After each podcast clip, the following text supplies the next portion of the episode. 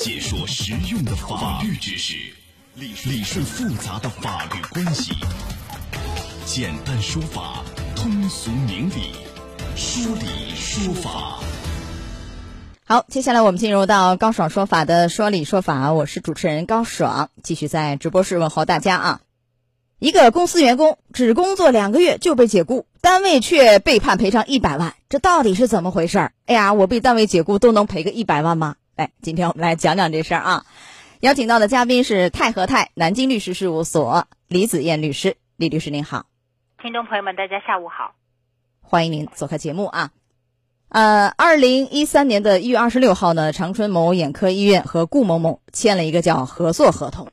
约定说，医院聘请这个顾某某啊担任院长，月薪是三万。然后这个合同呢还约定一条，就是这个解约啊条款有这么约定说，本合同经甲乙双方协商一致，可以提前解除，否则任何一方不得无故解除合同。在违约责任里头约定说，任何一方不得违反本合同的约定啊，否则违约一方呢应该向守约方支付违约金人民币一百万。结果这个顾某某啊刚入职两个月。哎，这个医院没有经过和顾某某协商，向顾某某提出要求要解除劳动关系，并向顾某某送达了解聘通知。这顾某某于是就起诉到法院了啊，要求医院承担违约责任，也就是要医院承担这个违约金一百万。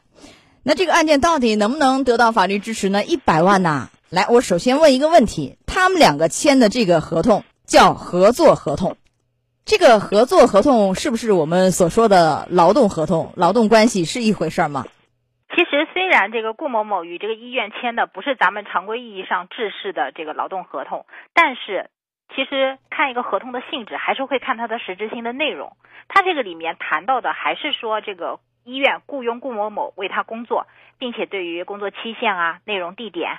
以及劳动报酬都做了明确的规定，其实这种形式是不违反这个劳动合同的相关规定的，所以应当认定为这个合同的实质，这也是劳动合同。也就是说，表面上看是一个合作合同，但实质内容是一个劳动合同，关系也是一个劳动关系，是这样吧？这样就给了一个通知，完了就解雇，这属不属于是一个违法解雇啊？像这样的。呃，这肯定是一个违法解雇，不仅是一个违法解雇，这个事实上也已经达到了这个合同里面约定的这个不得无故解除合同，这个本身也属于一个违约行为，所以这个顾某某他是以违约责任来要求这个医院来承担支付相应的违约金的。是这样，我们说一般来说啊，你像这样违法解雇有两个处理方式，第一个就是我要求恢复劳动关系。继续在这儿上班儿，还有一个我也不要求恢复劳动关系，我走人。好，你单位你赔偿我这个赔偿金、经济补偿金两倍。但是这个案件呢，额外还约定一个这个违约金，所以按照您的说法，那就是两个方式都可以主张了。我顾某某，我可以任选其一，是不是？是的。其实这个时候，主动权在劳动者的手上，也就是所谓的守约方，他既可以依据这个劳动合同本身特有的，就是赋予劳动者对于违法解除，我可以呃要求不，我要求你继续履行我们之间的劳动合同，也可以直接以合同一方的这种权利说，你虽然解除，但是我要求你承担对应的违约责任。哎，但是我有一个问题，我就不太明白了啊，李律师，呃，就是我们说这个劳动者需要承担类似于违约责任的。就两个情况，一个是，呃，服务期，就咱俩和单位约定一个服务期啊，我给你服务多长时间，好，我我违约了，我要赔你。还有一个就是竞业限制，类似于这样的，我在离开这个单位以后，不能在多长时间再去干相同岗位，有一个所谓保密要求。似乎只有两种情况可以约定这个违约金，而这个案件好像都不是这样两种情况。那这样的一个约定，就是法律也是认的，也是可以的，是不是啊？啊，嗯，是的。其实这个劳动合同法，它也是属于合同的一种，它只是合同里面的一种特殊形式。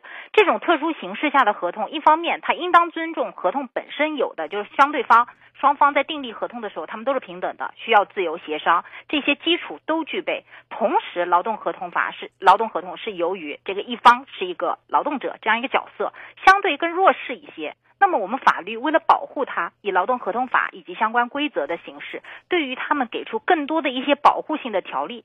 所以从这个角度来说的话，其实并不影响，就是像类似一般合同的这种情况，我们可以增加约定。我们可以除了这个竞业禁止啊相关的规则以外，我们可以创设单独属于我们双方之间的一个相关违约责任，只要是双方真实意思的表示，法律不禁止就可以了。哦，那这样一来，就我们反过来说，如果说这个案件是劳动者顾某某违约，那是否意味着，比如说这个顾某某还要赔偿这个医院一百万？有这种可能啊？是这样吗？我也想到了这个问题。我说，如果顾某某他自己要求走的话，那么是不是也意味着要赔一百万呢？我反而得出的结论是，顾某某可能并不需要支付一百万元的高额违约金。那为什么呢？啊，这两者之间其实有一个问题是什么呢？第一，顾某某如果是同样擅自违约的话，会出现一个就是我一个月只有三万块钱工资，但是我可能赔你一百万，赔你一百万，会有一个显示公平的角度。而为什么一二审甚至再审法院都认为说，呃，我们这个案件当中没有显示公平呢？是由于这个他们之间的一个地位，他是一个用人单位和劳动者，并且他是把他是聘过来做那个管理层，是院长，甚至他还帮他开设就是整个事务进行提供活动，可见他在其中的作用是非常大的。而在这个过程当中，你对他的单方面解除，势必造成的他的损失，并不仅仅是一个每个月三万块钱的损失，而且应当考虑这个违约的恶意。所以我综综合这上面，我得出了一个看起来就是可能不太公平的一个判断。我认为，如果说这个顾某某他自己本人因为其他原因我不想干了，但我觉得并不能以此为由要求他赔偿一百万。这个对于劳动者来说有一些不公平，因为虽然我们当时是双方一致的一个条款。但是应当权利义务对照相一致，哎，对。但是我们也看到这个案件，这个医院其实在二零一三年是刚刚去成立的，然后聘请了顾某某当院长，也就干了也就两个月，顾某某啊单位就把人家顾某某解雇了，这个意思。医院也是相当于新成立，也没有钱呐。那所以从这个角度，您觉得？就刚才那个问题，是不是也是公平合理呢？啊，我我觉得，我觉得这件事儿让我觉得特别好的，恰恰就在这个地方，因为一二审法院也好，再审法院也好，他说理部分都提到了一点，他的理由是说，这个我要求减少违约金，我没有找到相关的依据。我们也仔细去看了一下，事实上，在那个合同的就规则当中，之前虽然已经取消了，但合同法解释里面有一条，如果说违约金过高。那其实是可以可以往下按一按的，对不对？对，是。但是呢，这个它是应当以实际损失，还要兼顾过程以及公平原则去进行考虑。我觉得人民法院在这个过程当中，它其实是考虑到了用人单位在这个里面它具有一个主动性。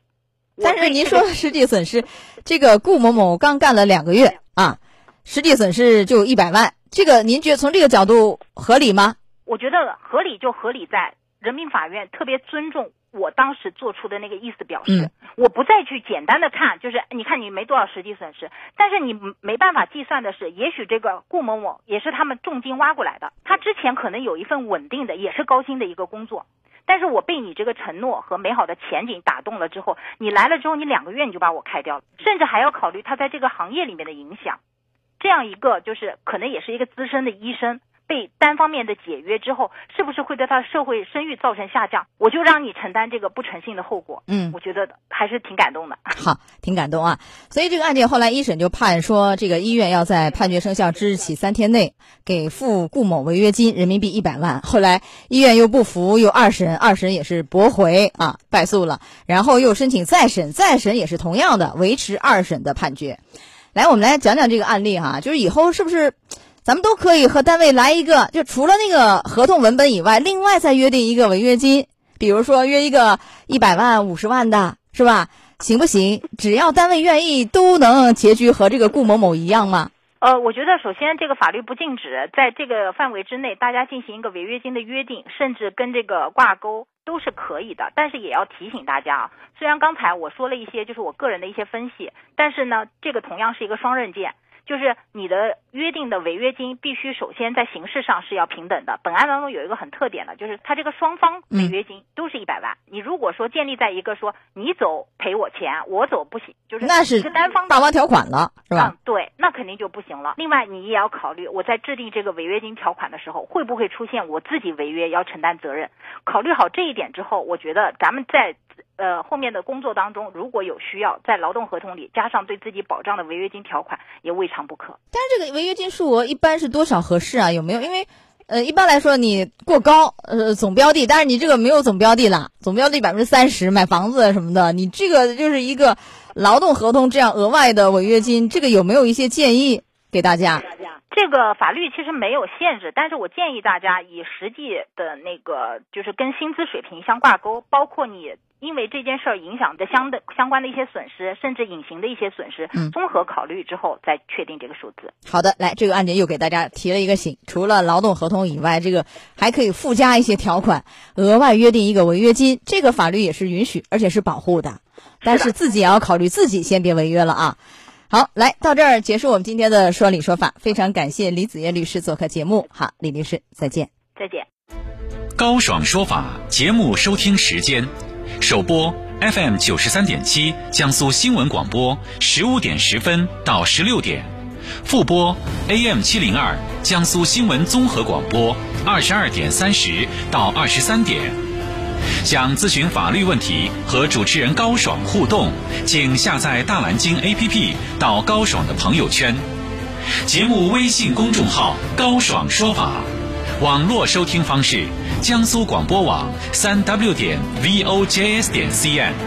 智能手机下载大蓝鲸 APP 或蜻蜓、喜马拉雅等，搜索“高爽说法”，可随时收听。